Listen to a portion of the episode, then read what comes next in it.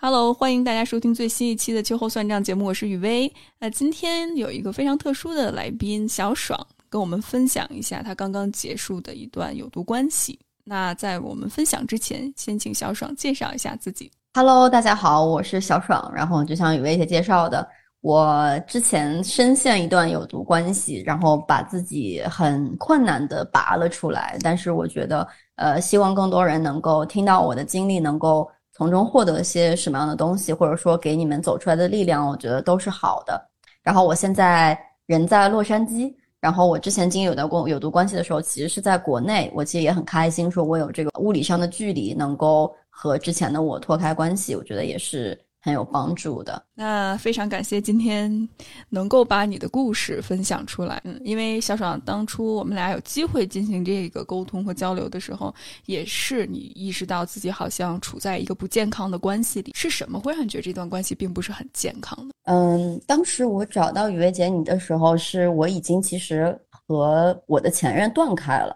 但是我有一点不太清楚自己经历了什么，就是你自己整个有点懵，就是你不知道说。我这个恋爱谈了个什么东西？然后我记得我当时是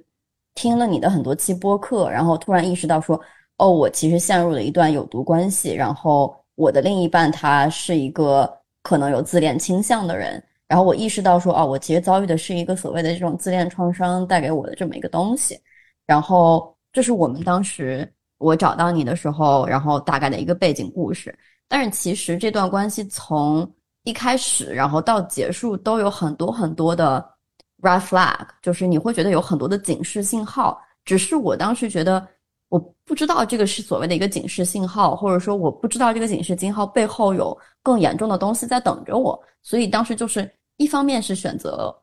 不算完全忽略，就可能只是觉得呃不是什么大问题，就可能是个小问题。但到后面才知道哦，这其实是有很大问题的。就比如说在一开始的时候，我会意识到说。这段关系和我之前的其他关系都不一样，就很奇怪。因为我在其他的就是在和我其他前任的交往过程里面，我是一个就是安全感非常足，然后很少会嫉妒，然后比较能够呃就放宽心的去看很多事情的一个人。但是我发现和我上一任的这个关系，我是没有办法做到这件事儿，就是我会嫉妒，然后我会总觉得说他在做些什么，就是很奇怪。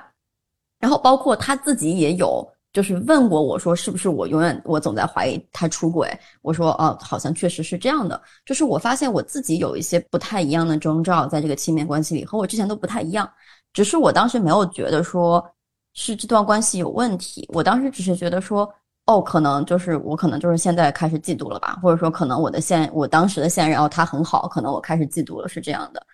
然后还有就是我会发现和对方有非常。就是非常难有基本的共情和沟通。就是我每次在说很多话的时候，我觉得我已经非常小心、带有同理心的，然后去尽量把对方也考虑进去，把我自己也考虑进去，然后向对方表达我的脆弱。但是你会发现对方会生气，就是你不知道这个生气是从哪里来的。就是你觉得我已经把话说的很呃 considerate，或者说我很考虑对方了，甚至我有些。有些就是我会去征求我朋友意见，就是哎，你觉得我这样说合不合适，或者这个事情我该不该问？就是你已经做到这种程度，你发现对方依然会生气，你就觉得我好像不知道该怎么跟对方沟通和交流，他好像不是一个正常人，或者不是一个我能理解的人，我不理解他为什么会生气，就有这些东西。然后后来比较严重的是，大概我们在一起可能有三四个月的时候，我经历过一段就所谓的存在存在性危机，就是我那会儿觉得我。不知道我存在的意义是什么，因为我以前就是觉得活着就很开心快乐呀。但是对方的价值观更多的是和很多外在的名誉或者说外在的成就所绑定的。就比如说他跟我介绍朋友的时候，永远都是说：“哦，这是我什么什么朋友，然后他是哪个公司的创始人，或者说他曾经做过什么很牛逼的事情。”然后就会让我觉得说，那是不是我没有做过这些牛逼的事情，我就？不值得作为一个人而存在呢？就是你会去怀疑这个东西，然后我那会儿就会觉得说，是不是我的价值不够？而且就是我觉得对方是有很一套自己很严密的这种价值观，就比如说他会觉得说学理科的人很聪明，我觉得他心底里是有一点看不起学文科的人的，所以我作为一个学文科的，我就会觉得，那我是不是要学更多数学，学更多，比如说呃电脑 computer science，然后来证明说我也是一个聪明人，就是他表面上会跟你说说哦，你可以有自己的优势，然后你可以你可以给我讲社会学的东西。但是你会发现他并没有耐心去听，然后他永远感兴趣的都是他自己觉得重要的那部分，然后就是他嘴上会然虽然会说，但他实际行动上又让你觉得我好像必须要符合那套价值观，我才是一个有价值的人。然后我三四月的时候就经历了一次存在危机嘛，就是我就觉得自己没有价值，然后我觉得是不是我当时在一家创业公司然后工作，我又觉得说那我是不是要成为一个公司的创始人我才有价值？我是不是一定要？做出什么呃惊天地的这种成就，我才有价值。然后你就会陷入这样子的感觉。然后我那会儿有过一段时间的自救，就是我去做了冥想，然后我去读了很多呃，包括 The Four Agreements，我后来推荐很多人都去读，就是他把自我价值更放在自己身上，就和外界没有太大关系。然后所以那段时间我就过来了。后来我也明白说，哦，其实人的价值不需要和外界相关。然后再到后来，我觉得更严重的是，就是我有一点点怎么说，就是顺着对方的价值观去做一些事情。就比如说，我向别人介绍我自己的时候，我更注重 title，或者说我更注重我干了什么。然后，但是事后我会发现我自己有羞愧的情绪在，就是我觉得。我好像并不开心这样去介绍我自己，我也并不开心这样子去介绍我的朋友。就是我有很好的一个闺蜜，我们从初中第一天认识到现在，然后我介绍她永远都是啊，这是我从小玩到大的闺蜜。然后我和她和她关系好，仅仅是因为我们从小一起玩到大，然后我觉得她很善良，我觉得她就是我的闺蜜。我从来不会因为说，哦，她是在腾讯做的位置很高的一个一个一个女生，然后。呃，我们一直关系的很好，但是我觉得就是在腾讯做的位置很高，也不意味着这个人你就值得去认识，而一个善良、一个本性很好的人，才是一个人他值得你去认识的一个理由。所以我就开始觉得，好像我的价值观被改变了，就是为什么我会进入一种说，我好像表面上在和他做一样的事情，就是我在用别人的 title 各种各样的事情在评论别人、评价别人。但是我内心每次这样做完之后，我都会有一种，就是我当时是觉得有这种说不出的情绪在，就是你你会觉得说，我不想在这个地方再待着了，我觉得不太舒服。然后后来我意识到说，这是一种 shame，这是一种羞愧。然后我觉得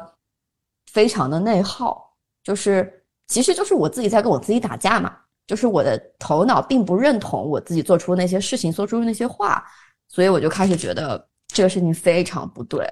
然后再往后的时候，就是也开始有朋友提醒我说：“你小心不要被 PUA，因为 PUA 是个很 popular 的词嘛。”当时，然后我甚至自己看到 PUA 的一些东西的时候，我会去就是对号入座，就是哪些话他有确定的跟我说过，我会意识到说：“哦，这个就是 PUA。”然后我记得当时可能到了最严重的时候是。我当时跟也是跟我前任一起去看一个犯罪的讲解吧，他讲的是一个美国网红被她的男朋友精神控制，然后被她男朋友杀掉，然后她男朋友自杀的一个事。就那个那天晚上看完那个事儿之后，我就翻来覆去睡不着，就我脑子里满脑子想的都是，我觉得我也被精神控制了，因为就是很多表现和很多信号是一模一样的，就比如说。其实因因为那段时间就是呃去年的大概九月份的时候，我发现他出轨了很多个人，然后我开始变得情绪不是特别稳定，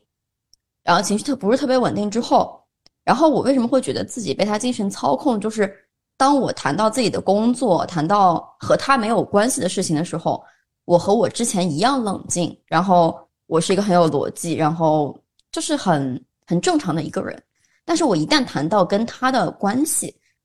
我的整个人的状态就非常不对，就是情绪非常糟糕，逻辑不是很清晰，然后你会觉得说，我好像不太像我自己，就是会有这种感觉。然后这个也是当时那个视频里面明确指出说，那个就是美国网红，她一谈到跟男朋友的关系，她就哭，止不住的哭。但是，一谈到自己的工作，她就非常的自信，然后非常的有条理。就是我我看到了我自己身上的这种反差，我又去对比说，哦，一个已经被确认，啊，情感精神虐待的案例，然后有了很严重的后果，然后我就开始变得。非常担心和警惕我自己的遭遇，然后我就觉得说这个关系是不对的，这个关系绝对有问题。所以后来也是慢慢说读了很多东西，然后包括听雨梅姐你的播客，然后我开始给这个关系下定义，说哦，原来它是一段有毒关系。我在里面其实所有的不适、所有的不舒服，其实都是有迹可循的。非常感谢小爽你的分享，我听到。包括刚一开始我们聊的过程里面，你也提到了，你会觉着自己越来越不像自己了，或者是越来越把自己丢失了。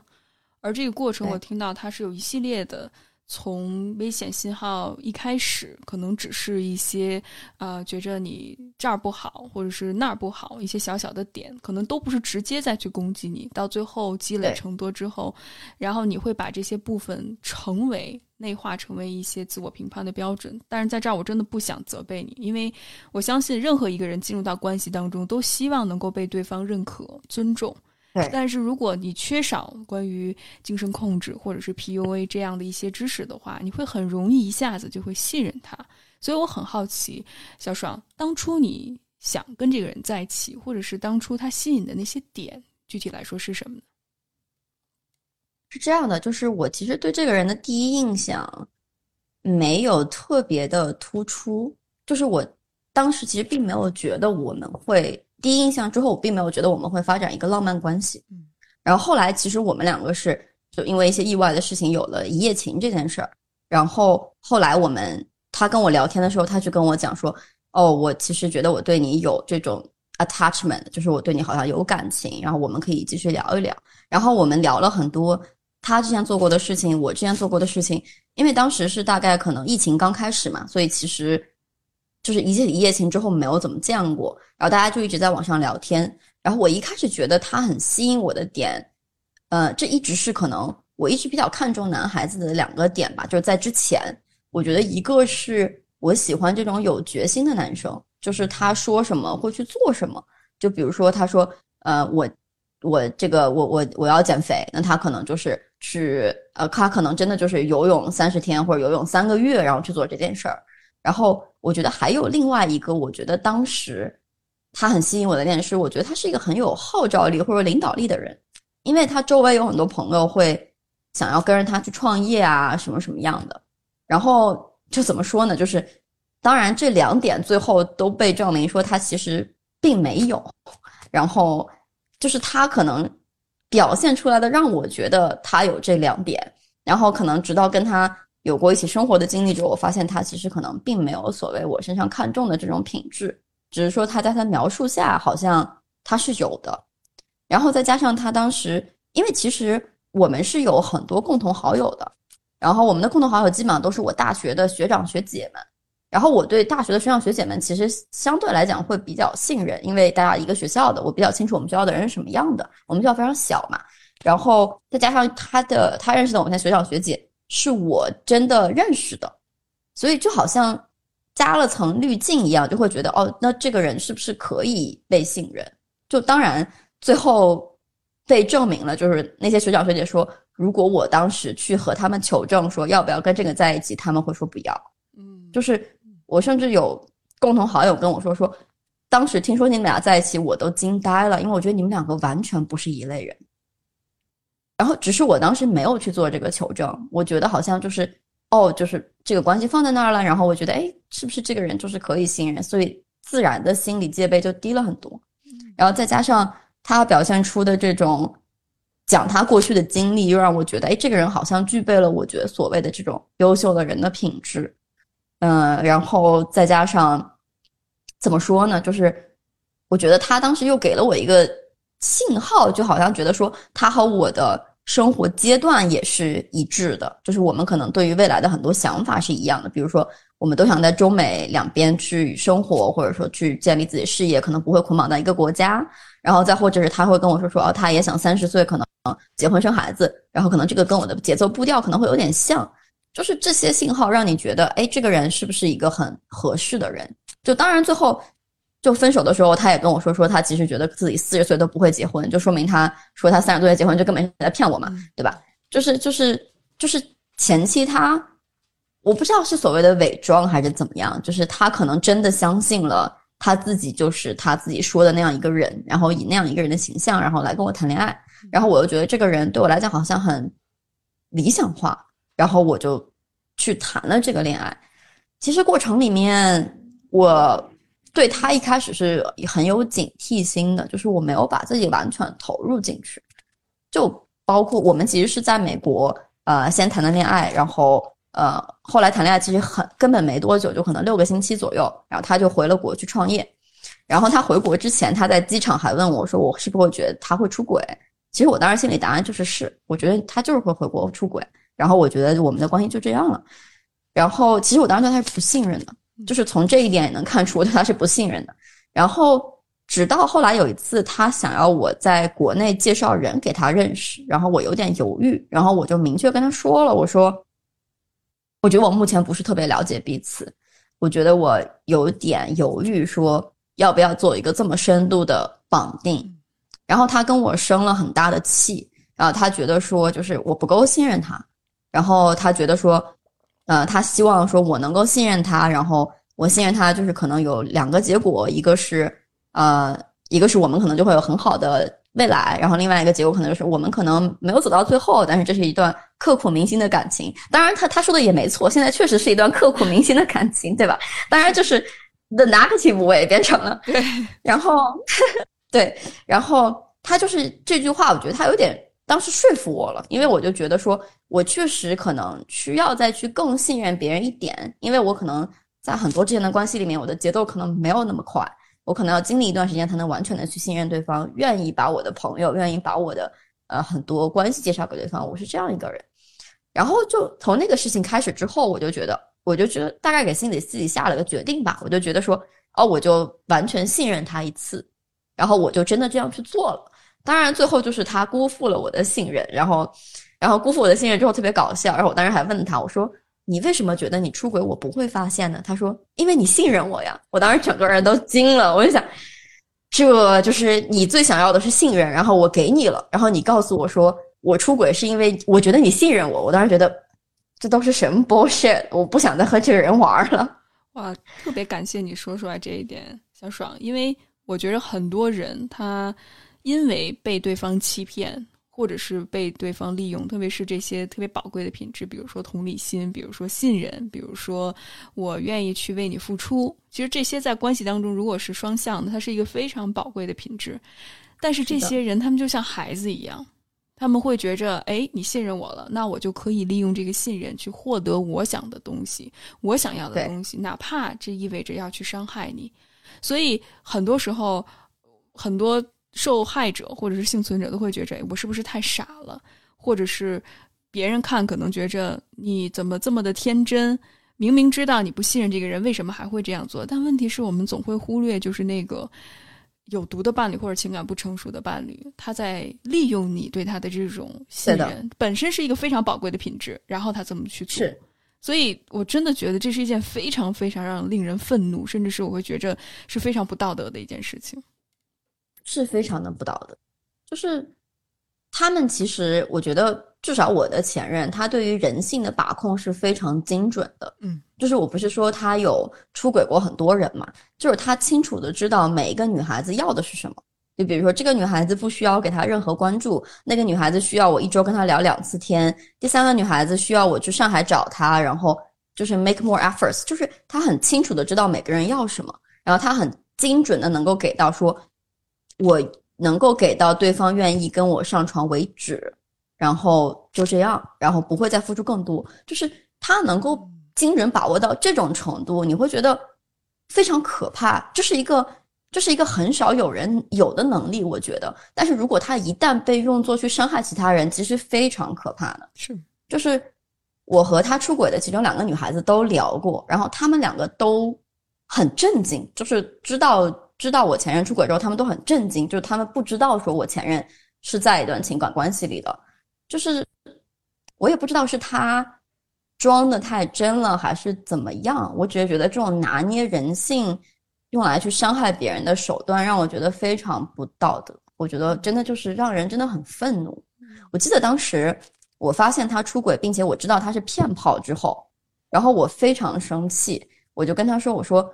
你需要给这三个人打电话，因为你你不不仅仅需要向我道歉，你也要向他们三个人道歉，因为大家都是受害者，只有你是有更多信息，知道怎么回事，你是两边两边骗嘛。”所以我当时要求他给这些人打电话，我说你必须要去说对不起，因为这是你要承担的东西，就是真的很，就是你会觉得，就是怎么会有人这样子呢？就是利用人性的这种弱点，然后去干这样子的事情，不可以被原谅的。嗯嗯，是是。那我很好奇，小爽，就是当这些事情发生之后，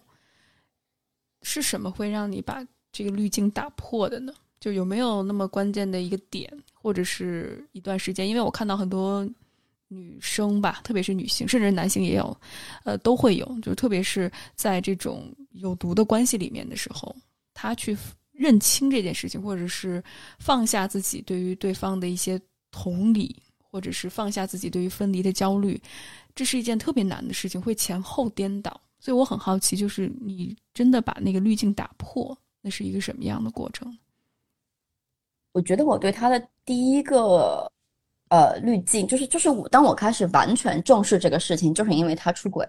因为包括之前的很多事情，我觉得不是一个 deal breaker，就是我不会因为这件事情发生了而跟他分手。就比如说他有过一些不尊重女性的言论，然后我会跟他争，我说我觉得你这个不尊重女性，而且我也非常的强调说，我永远不会作为别人的附属品而存在。但他会跟我说说啊，那是他之前。他可能现在改了，会觉得哦，那这个可能就是他不是一个 deal breaker，只要你不这样对待我，或者不再这样对待其他人，我觉得就 OK。但是出轨这件事儿是完全的 deal breaker。我现在其实特别感谢说他出轨以及被我发现了这件事儿，因为如果说他没有出轨，我可能还处在一个我觉得哦，就可能只是有些不舒服，但我没有觉得我一定要从这个关系里出来。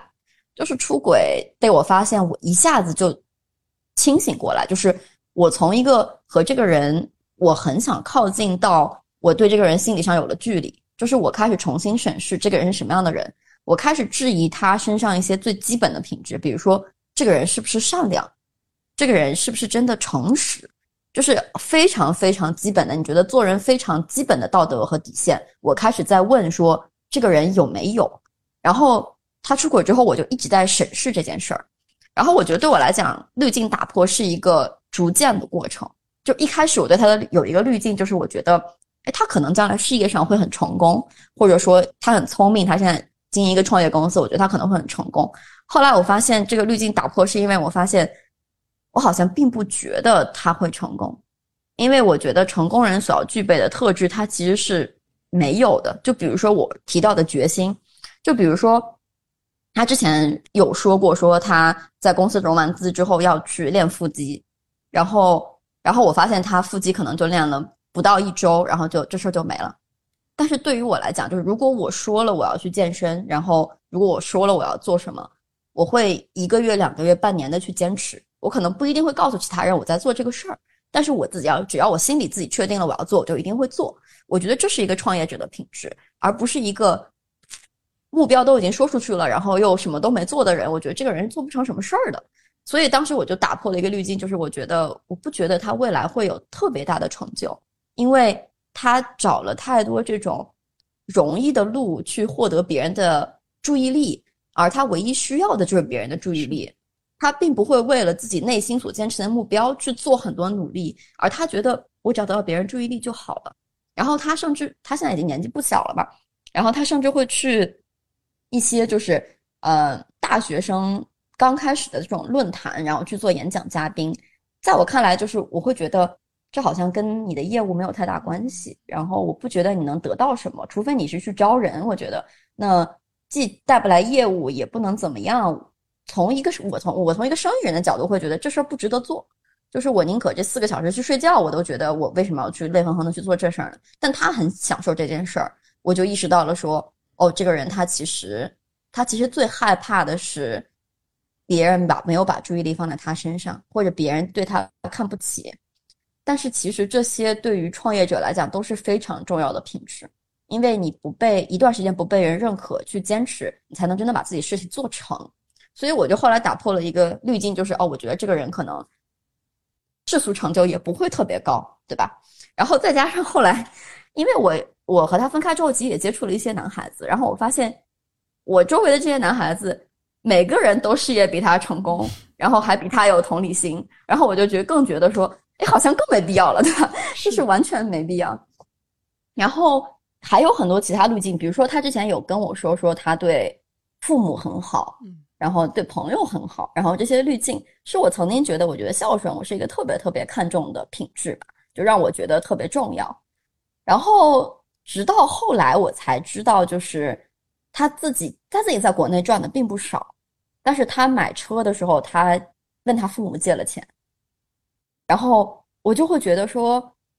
你作为一个就是很标榜自己对父母很好的人，就是。你已经在成年了，然后而且他的父母其实非常的辛苦，就他父母其实就算是呃，我觉得算普通人吧。就如果说你是富二代，我觉得我不说啥，因为你可能想买个莱博基尼，没有你爸支持，你可能真买不起，对吧？但是你买辆车，就是买一辆超出自己经济能力范围的车，并让自己作为普通人的父母去承担这个，我觉得我有点不太好接受，就是我会觉得很难受，你知道吗？就是我当时心里觉得很难受。尤其是当我知道他父母自己都没有车的时候，那他父母自己出门需要坐公交、走路，然后就我觉得很辛苦。但是他却就是他明明可以用他一半的钱去买辆车，再用另外一半钱让他父母自己买辆车，那他选择把所有钱都用在自己买车上，然后还问父母借一部分钱。他说他会还，当然我不知道他会不会还，可能他真的会还，但我依然觉得这事在我心里不太能接受，就是。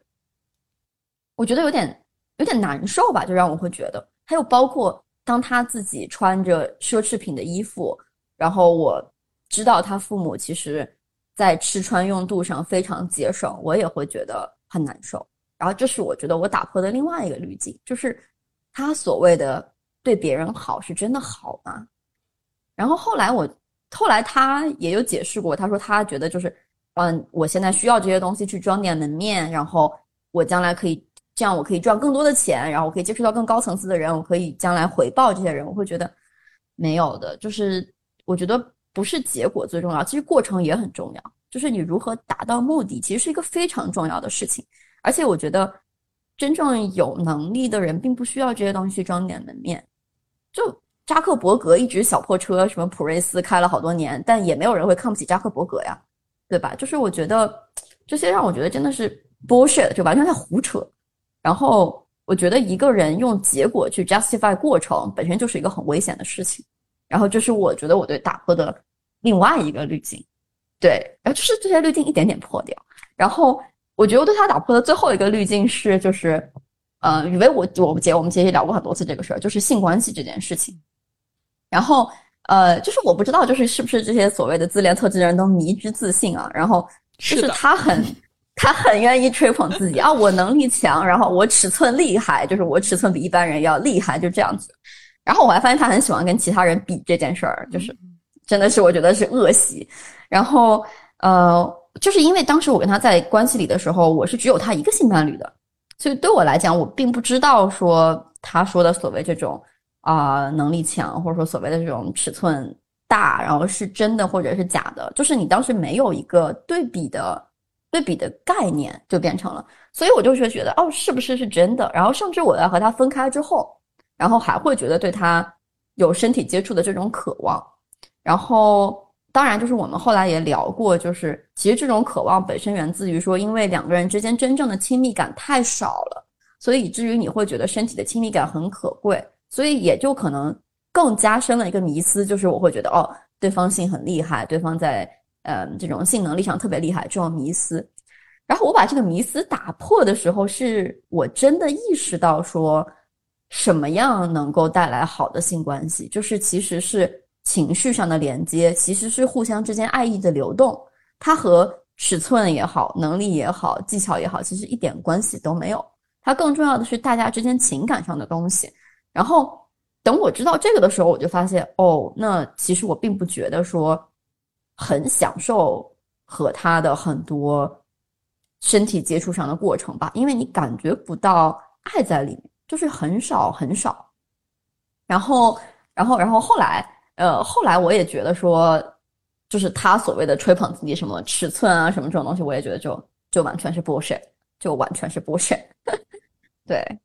嗯，哦，我真的觉得特别棒，你的这些分享，小爽，因为。的确是，当你真的把滤镜打破了之后，你会真正看到，就是你不带偏见、不带预设的去看对方到底做了什么，而不是自己想象当中他是一个什么样的人，或者是合理化，或者是给他的一些行为找借口，并且是的，我听到非常更重要的一点，我觉得是相信自己的感受，就是你的情绪、你的感受，甚至你的身体在告诉着你什么，因为。我们两个在交流过程里面有一段时间，可能小爽就会觉着，哎，我是这么依恋他，或者是我这么想他，是不是因为我爱他？我不知道这一点，小爽，你现在有没有什么答案告诉我呢？特别逗，就是以为姐，我记得我之前就有跟你讲过，说就是我曾经以为这种，就是所谓的虐恋这种关系，是一种所谓的什么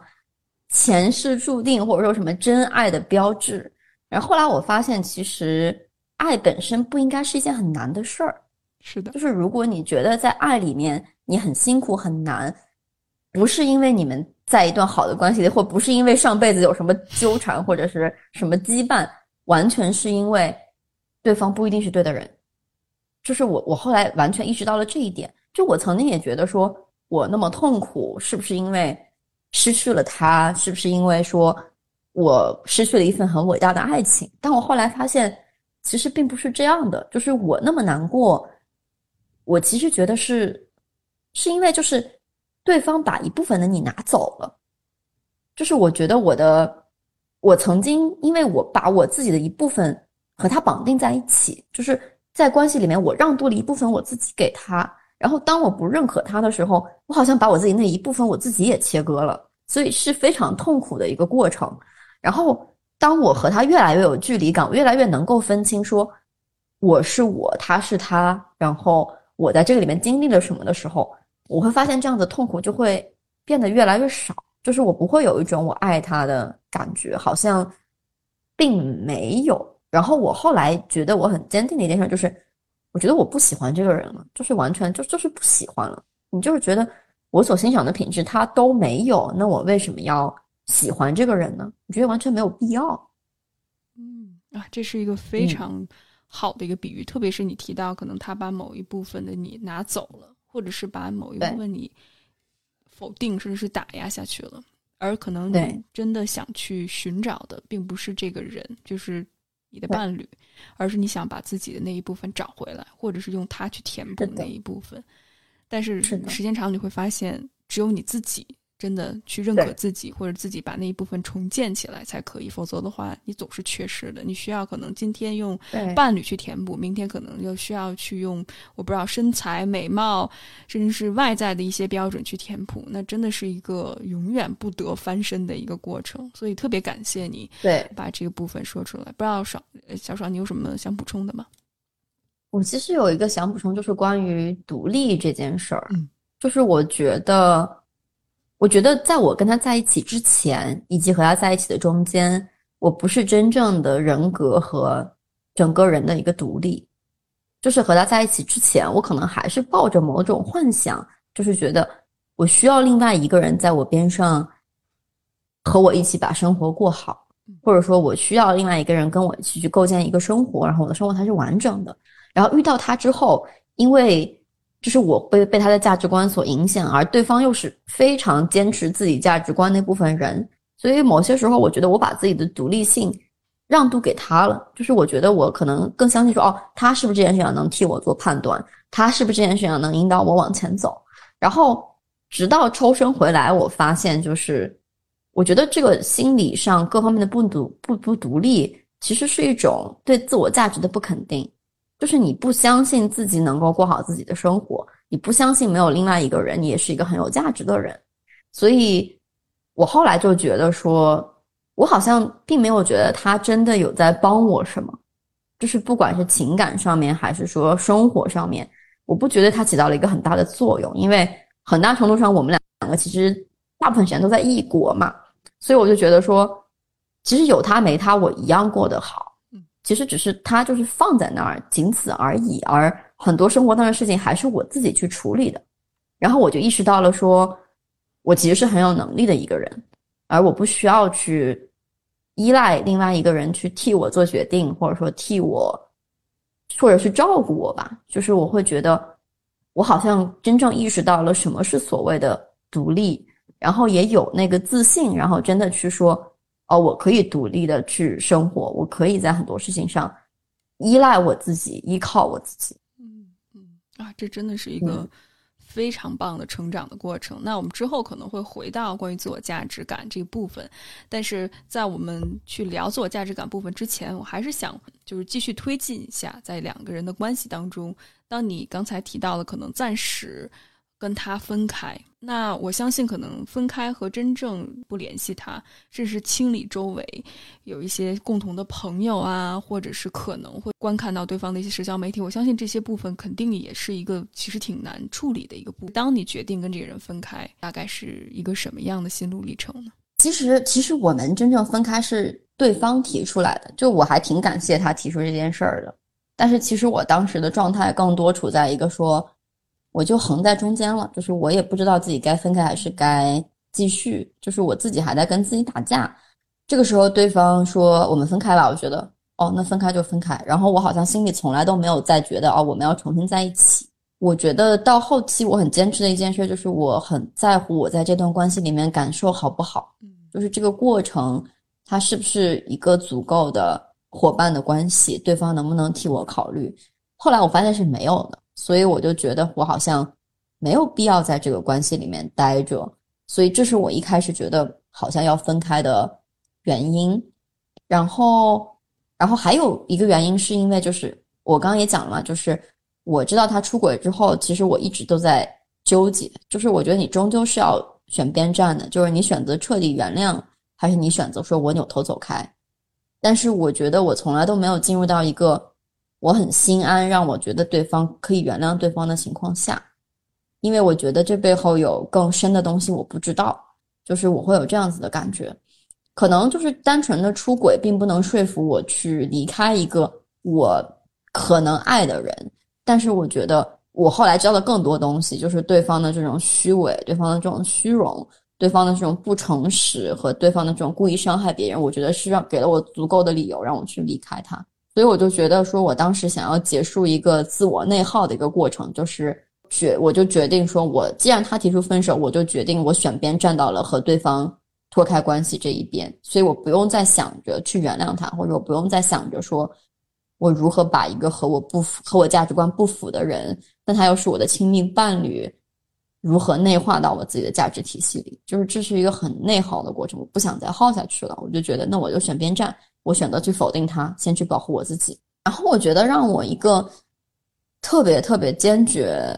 决定说，我这个人绝对不会再在一起，绝对不会再走进和他的关系里面，是因为就是我意识到了说，自恋特征这件事情是会遗传的，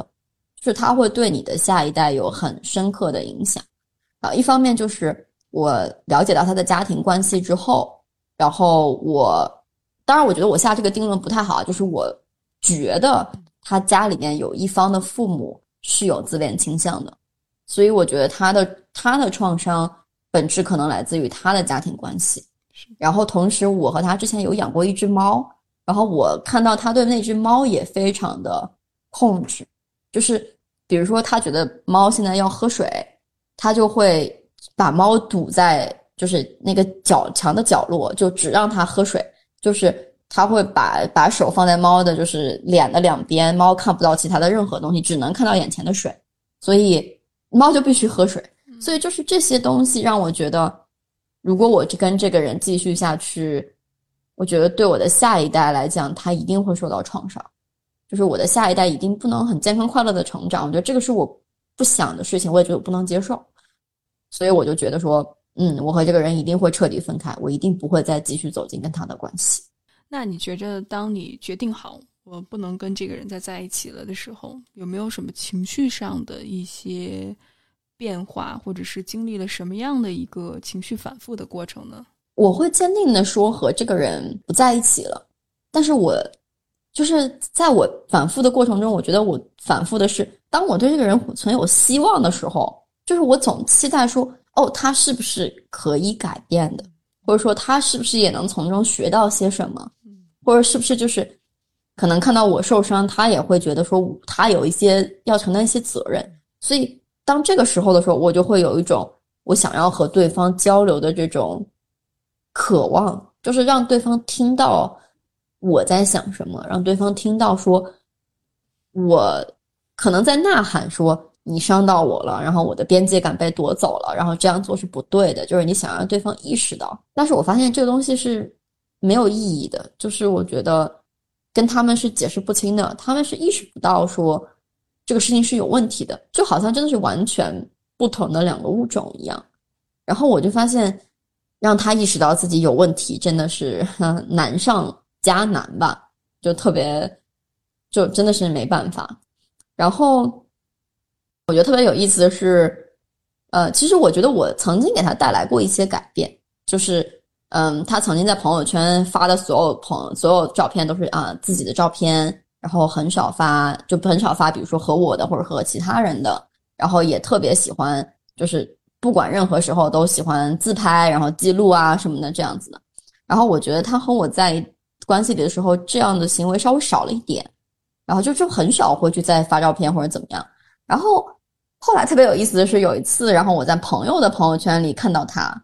然后我发现里面是一串照片，然后全部都是我前男友。最前面举着相机自拍，给所有人拍照，然后我当时就乐了，你知道吗？我就说，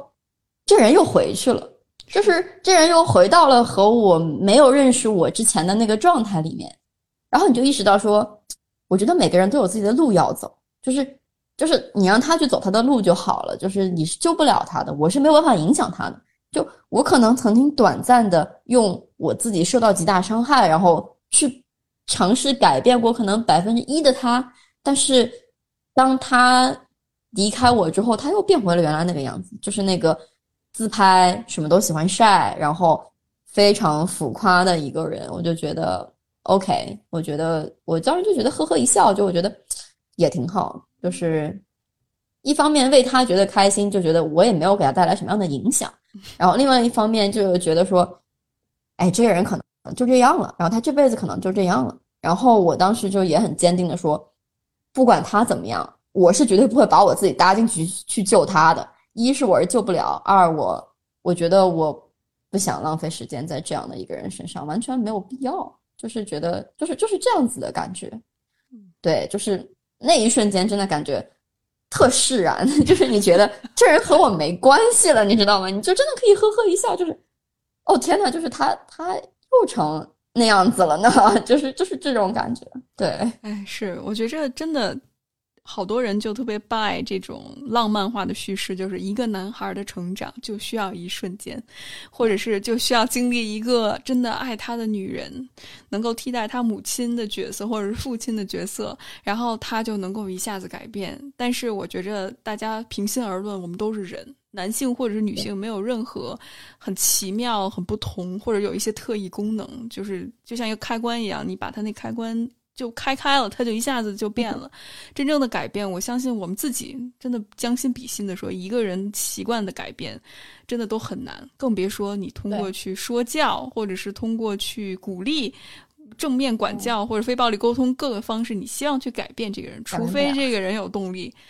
而且坚持，否则的话，他真的太难。而且刚才小爽你提到，其实对方很多他立的 flag 都没有办法实现，所以这真的是他自己的问题。是的。然后我我后来又觉得，就是就是呃，我之前其实啊，在他出轨之后，我选择跟他继续关系，继续了一段时间嘛。当时就有很亲近的朋友跟我说，觉得我太圣母了，就是想救他。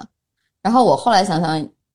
可能我也有这种心态，就觉得说，哦，期待对方能改变。但我后来就想说，我这么好的一个人，为什么我不能找另外一个好的人呢？是，就是为什么我要等一个不好的人改变呢？然后特别有意思，就是我记得我们两个在分手的时候，嗯，他跟我也还跟我生很大气，然后就跟我说说。你这个人为什么这么不识大体？你就没有想过说，我分手，我我出轨之后，虽然我们的基础分不高，但我们之后每一天都是在涨的呀，我们的日子是越过越好的呀。我当时表面上我就在哄他，我说，哦，是是是，我说没事儿，就是，嗯，我不原谅你就没有是我的问题，然后是我不识大体，但我内心里真正的声音是说，我为什么不找一个八十分的人继续涨呢？我为什么要找一个四十分不及格的人涨到及格呢？就是我不理解，就我为什么要干这事儿呢？就是他心里比的是说。啊，我现在的我和以后的我比，我以后的我肯定更好，但我心里比的是现在的你和现在的其他人比，你就是不及格呀，那怎么办呢？是的，所以他从来都是关注自己，他没有想过你的感受是什么。没错，他就是自恋。哎呀，真是那么多优秀的男孩子还在那边呢，就为什么我要在一根树上吊死呢？就是很奇怪。是的，是的，他就是用这种方式，可能因为他知道你已经信任他，或者是你很同情他，所以他会觉着，哎，你看我有改变，只要你足够努力，我就可以改变，这就是在画大饼。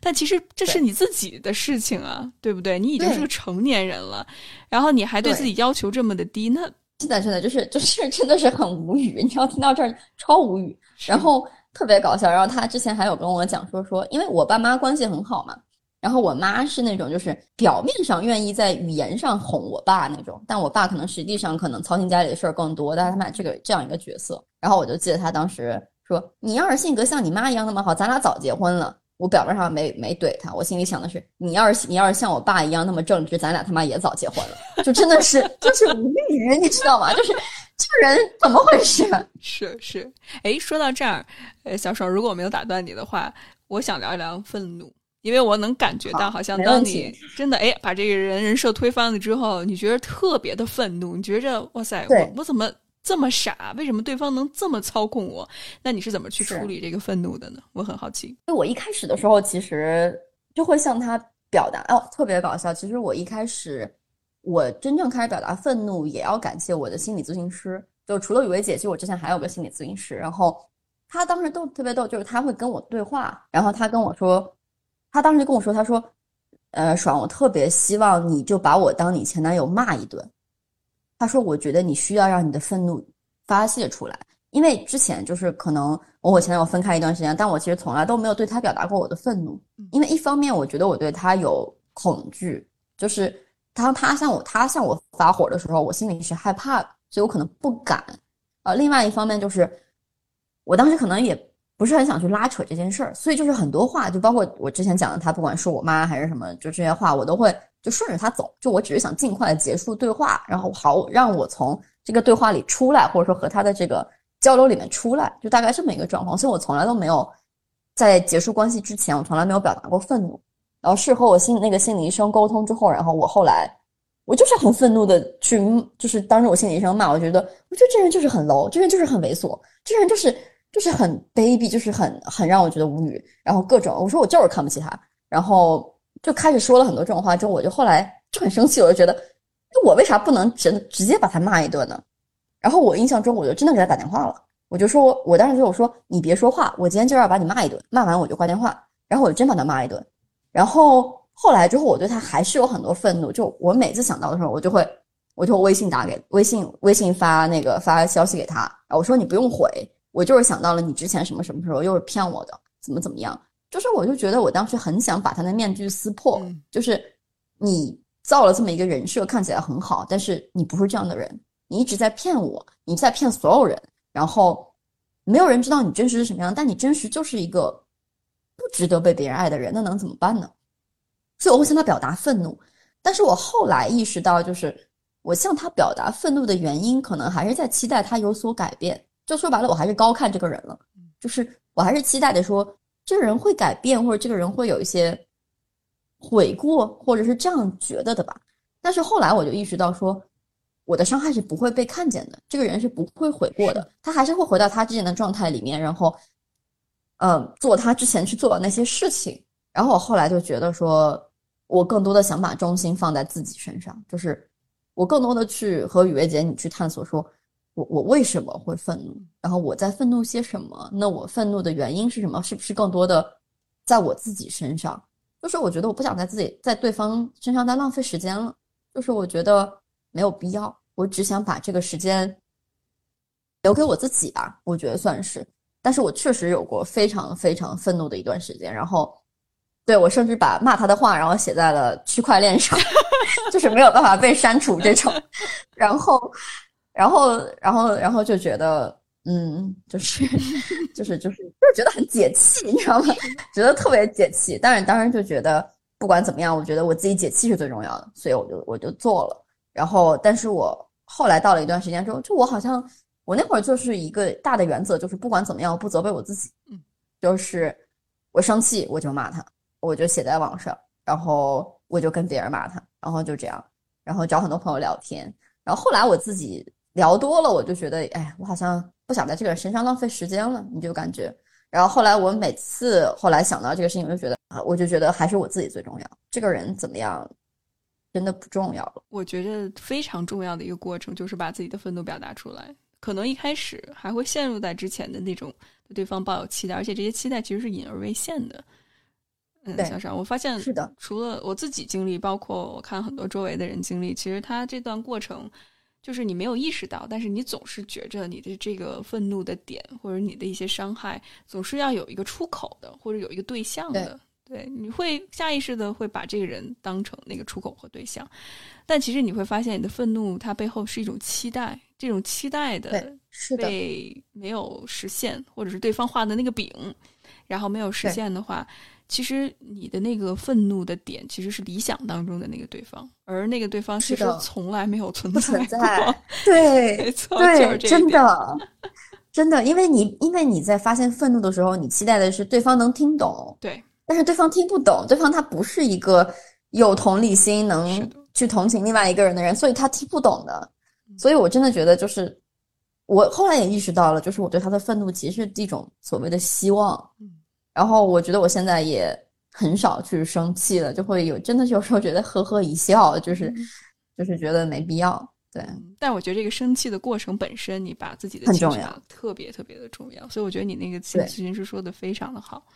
而且，对，除非把它释放出来，否则的话，它压在那儿。即使你理性上知道，但是我听到很多女孩说，她读很多书，然后看很多的帖子，都知道这些东西是为什么。对，但是你情绪压在那里，你还是会时不时的回到过去，哎，对方理想化的那个状态里面，会不会我做什么，对方就会有改变？除非你把这个部分清除，否则的话，你很难接受这一点。这就是哀伤很重要的一个过程。我觉得我特别感谢周围的朋友们，就是中间真的帮了我很多。就是我那会儿真的是，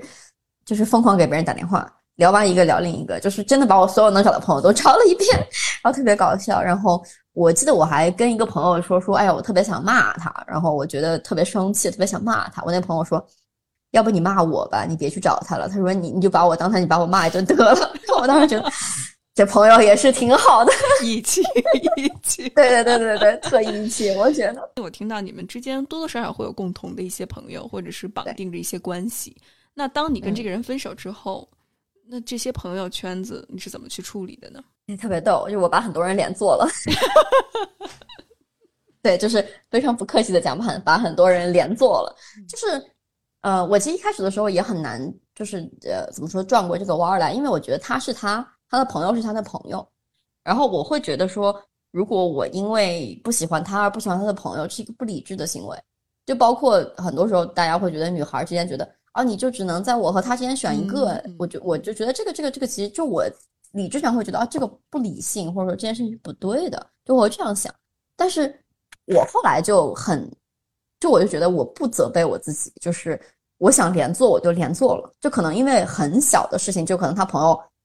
我觉得，如果他不是我前任的朋友的话，我可能就原谅这个人了。但是因为他是，我就觉得我不原谅了。我就是生气，我就把你连坐了。我该拉黑拉黑，该删除删除，我就删了，怎么着？就是这样子一个状态。然后我觉得我也很大方的讲，就是就是连坐了。然后我就是在这个情绪状态下，然后我并不想责备我自己，我就是把很多人连坐了。然后我后，但是我后来发现，就是在他周围的朋友其实会非常的类似，就是这些人是不敢真实的表达自己的意见的。对，就是我后来去回想，说他周围的朋友，当他说一些什么样的事情的时候，他这位朋友的回应就好像，哦，老板好厉害，就哎，老板，嗯，呃，老板最棒，然后什么什么这种，就是就是就是这种莫名其妙的吹捧，你知道吗？然后我就在想说，我的前任他真的知道他在他和他最好的朋友里。有什么意见是不一样的吗？我觉得他可能不知道，因为永远都是他在输，别人在应和。然后我也和他的一个朋友聊过，然后我就说：“我说，我说你们难道没有从来没有意识到说你们的声音是不会被听到的吗？”他说：“我知道呀，就是我们跟他就是这样一种相处方式，一直都是这样的。就是如果我们提出不同意见，他就会生气。然后所以这么多年就这么相处下来，我觉得那你们为什么要相处呢？就朋友之间不是互相尊重的吗？就是我会觉得。”很奇怪，然后对，然后后来我就觉得说，能够真的选择跟他当所谓的亲密朋友的人，可能脑子也不是很清楚吧，就是可能也是想被 PUA 或者怎么样，所以我后来就就连做了，对，做得好。然后对，然后还有一些就会平时跟他一起出去玩的朋友，然后有时候会，我就我。已经看不到他朋友圈了嘛，看不到他社交媒体什么的，我不知道他每天在干嘛，就我也无所谓。但是我有时候会看到他跟一些共同好友出去玩啊，然后拍的照片啊什么的。然后，嗯，我一开始就是看到的时候会心里很，就是你明显感觉到你心里有情绪需要被压抑。是我有一种就是为什么这些人还在跟他一起出去玩，就是我不懂。因为有一些说真的就是，可能因为我跟他曾经是亲密关系吧。就是他其实会跟我榨着一些，他就这些一起玩的人或者怎么样，就是我会觉得，如果你这样子评价一个人，是不是你们就不应该在一起出去玩了？还有就是，这个人如果知道你这么评价他，是不是也不想跟你一起出去玩了？就是会觉得很奇怪，然后会觉得说，为什么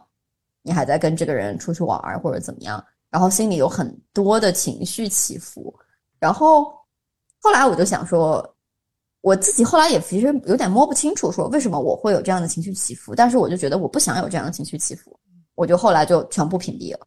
就所有我觉得可能会有他出现的朋友圈，我就全都屏蔽了，就是我不想看到这个人，我甚至不想看到这个人给别人点赞，就是我就是不想看到这个人出现在我的朋友圈，我觉得我是我想过我自己，我觉得很平静很开心的生活，我觉得就挺好的。突然想到，就是刚刚他对朋友的价值啊什么的事情，就是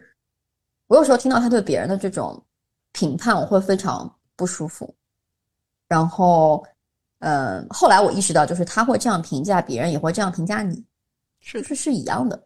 就包括他会对别人的身材、容貌，然后年龄，尤其女孩子的年龄，然后去做评价，还有男生，就别的男生可能哎胆子小一点，也会被他评价。然后后来我就发现他也在评价我，就比如说，就真的很不大度的，就是他分手的时候跟我说说。其实我觉得你长得并不好看，后来我觉得看习惯了，觉得还行。然后我就觉得说，就何必呢？就大家都分手了，就是说点好听的，就是能怎么样呢？对吧？就是你觉得这人特别小气，就格局特别小，然后你就无法理解。然后包括就是，就是他也会，就他有过的那些出轨对象，然后也会跟我说，我觉得这个人精神有问题，然后那个人性格不好，然后那个人长得太丑，就他也会评价这些人。嗯，然后那你就会有一个问题，就在于说。如果你这样子看不起、不喜欢这些人，你为什么还要跟他上床？为什么要跟他发展关系？为什么要一起出去玩？对吧？就是我自己也不理解他，但是他好像就是特别需要评价别人来显得自己很高尚，或者说显得自己比别人优越吧。就是我觉得是这样子的一个感觉。然后我就觉得，嗯，都屏蔽了吧。就我觉得我不想和这个人有任何关系，然后我我也不想看到关于他的任何。信息，然后我之前发现有一个改变，就是我应该是漏屏蔽了一个人，我漏屏蔽了一个人，然后我就看到他朋友圈，然后，然后我发现就是我都划过去了，就是我第一眼没有认出那是我前任，然后我划过去了，后来我想，哎，等等，我好像刚刚在朋友圈里看到了，就是好像有点奇怪，然后我翻回去，我发现哦，那是我前任，然后当我发现我一下子没有一眼认出我前任的时候，我就觉得。哦，我我真的在变好，我真的有在走出来，就是，就真的是这种感觉特别特别好，嗯，真的为你开心，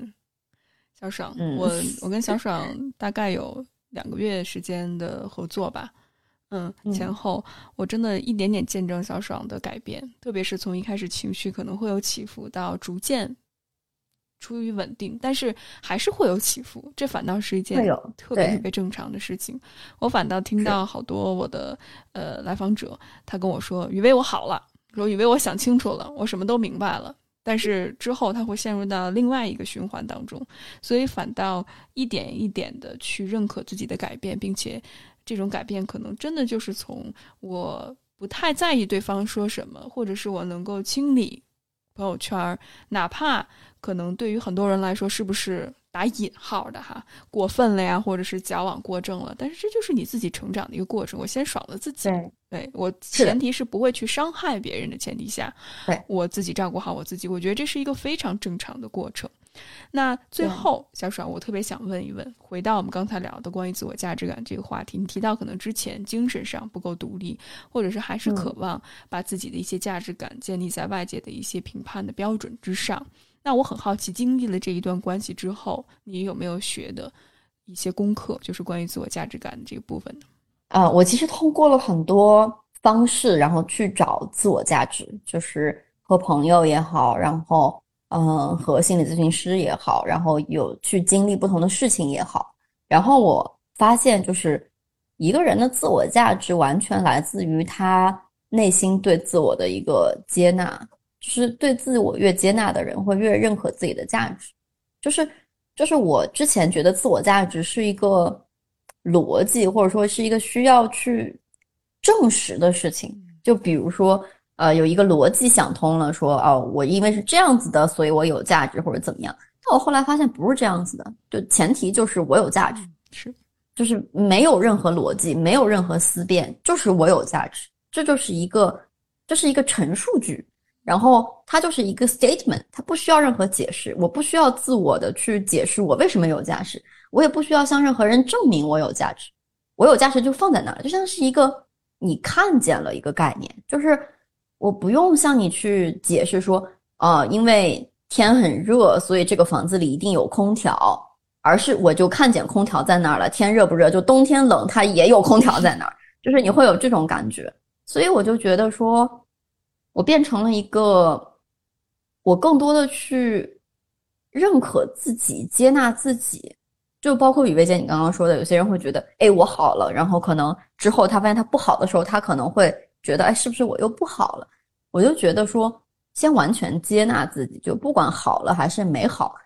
我这就是我。然后我就是需要去认可他，我去接纳他，因为如果我们自己都不接纳自己的话，那谁还会去接纳我们呢？所以我就觉得，抛开对自己的一切的判断、一切的定义，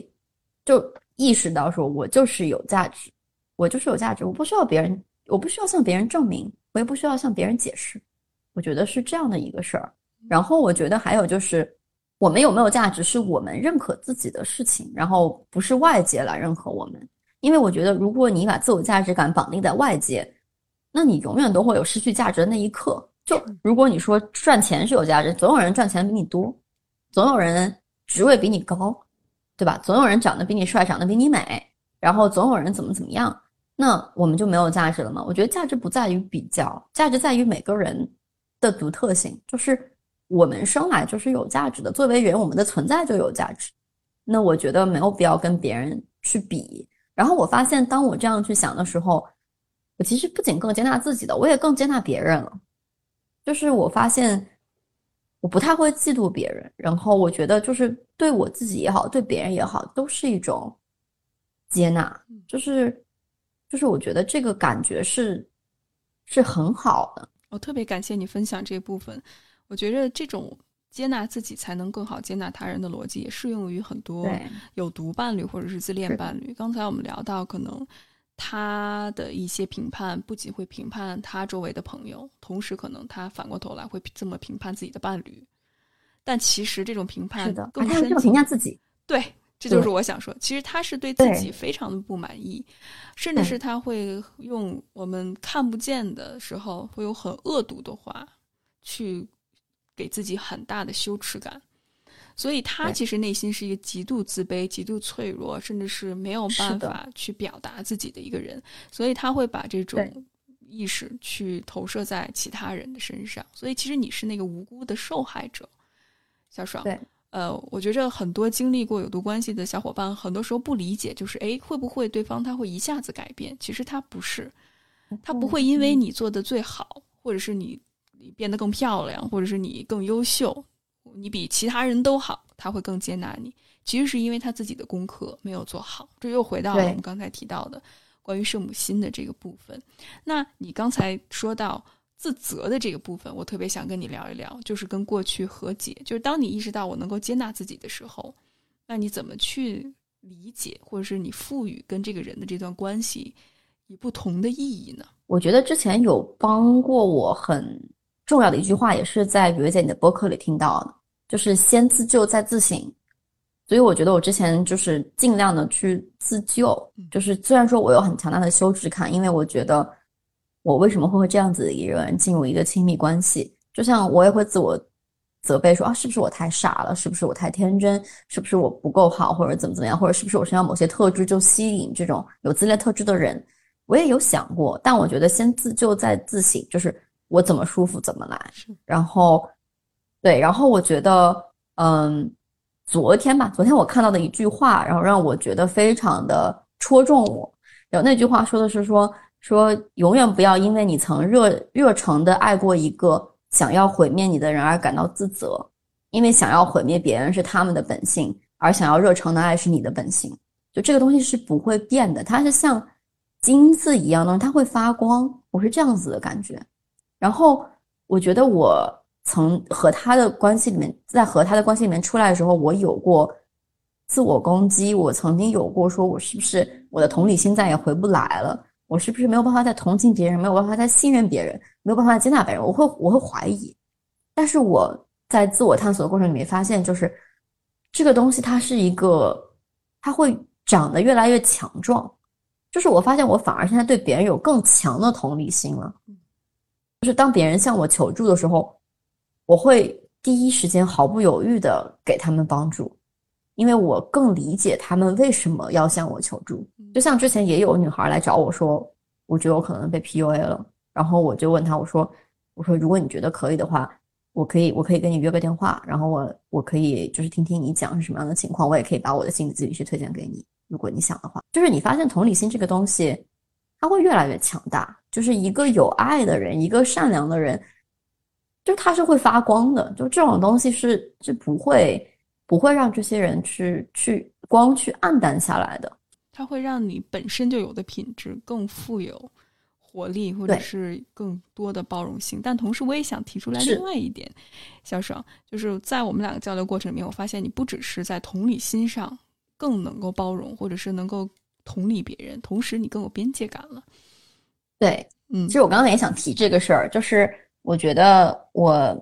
更能够意识到说什么样的行为在伤害我，什么样的行为是真的爱我的行为，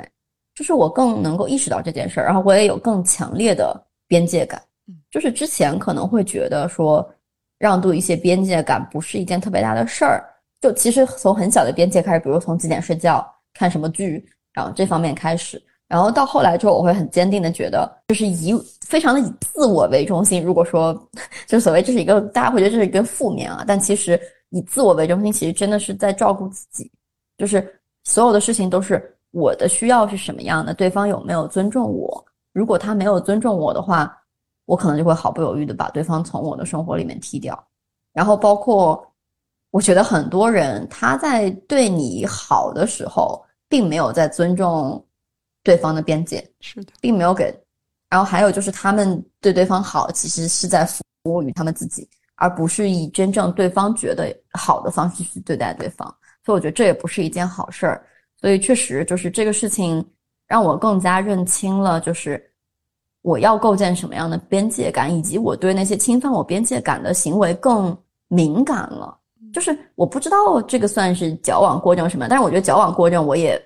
我也觉得很，就就我也觉得不是一件坏事儿，因为有边界感的话，他才能够真的去保护我自己。嗯嗯，我我我反倒觉得交往过程，它其实某种程度上是一种伪命题，就是因为每个人他在一段新的关系里面或者一个新的情景下，你是需要去探索一下自己的边界在哪儿的。所以我觉着之前小爽可能更多的是去迎合，或者是把别人的需求放在第一位。但现在你开始去探索，我如何能够把自己的需求放在第一位，以及什么样的做法让我觉得舒服不舒服。我相信在这过程里面，你的这个边界现在是流动的，或者是不断的去改变的。不是说我就不能这样做，或者是我就是要这样做。所以我觉着这反倒是一个很好的学习的过程。对，我觉得我现在的。就是我没有一个很硬性的规定，但是我觉得我更尊重我自己的感受了。就是就是可能有些人对我说开一些玩笑，我会觉得哦是可以的；有些人跟我开玩笑，我会觉得哦是不可以的。就这个不在于说这个玩笑能不能开，而在于说我和人这我和这个人的关系是什么样的，或者说我对这个人有没有更信任，就是可能更存在于我觉得更 base 在感觉上，我觉得更尊重自己的感觉。然后我也更愿意去探索，就是当我感受好或者不好的时候，背后的原因到底是什么？是的，是的，这一点我相信只有你自己最清楚。并且我相信，在不同的情景下、不同的环境、面对不同的人、自己不同的状态，可能你背后的原因不同。所以我觉着能够就事论事的分析，而不只是比如说，只要我觉着愤怒了都是对方的错，或者是只要我愤怒了都是我的错。我觉得这是一个非常好的一个学习的过程。那最后，小爽有没有什么你想跟听众朋友？可能有的人正在经历这样的一段关系，可能有的人已经走出来了，或者是可能有些年轻的一些小伙伴即将可能在未来的呃关系里面会遇到这些人，有没有什么你想最后跟大家分享的呢？我觉得一个很重要的点就是不要让自己的心里处在一个孤立的状态。就是我觉得我之前，我觉得我至少有一点我坚持，就是当我的伴侣劝我不要跟一些朋友联系的时候。我没有听，因为我的这些朋友他们在帮我客观的分析说这个人到底对我好不好，而这些朋友是我很多年积累起来，然后非常信任的朋友，然后我觉得他们在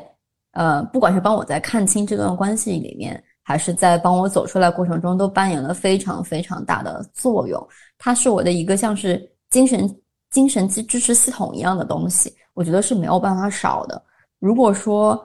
当时，呃，我和这些朋友断开了联系，那我觉得我可有极大的可能性，我会被我的伴侣进一步洗脑，而觉得他是所谓唯一对我好，但其实对我非常不好的一个人。如果任何在不管在经历这种有毒关系，还是说走出来，还是说在走的过程中的朋，就是朋友们，我觉得，如果你有觉得不对的想法，就去找别人聊一聊，去找你信任的人聊一聊。我觉得。如果我当时在关系里面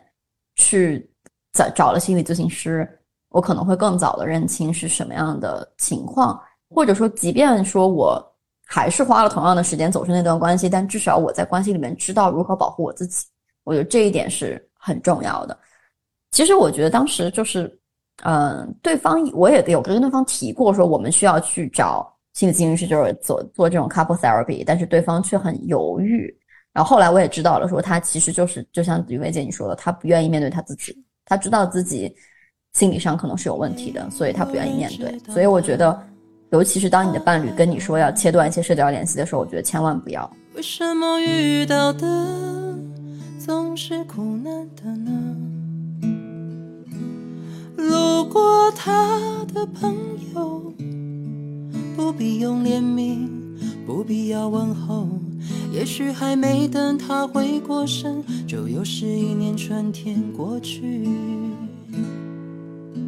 风轻轻拂过半山腰，他的眼睛总是有落寞。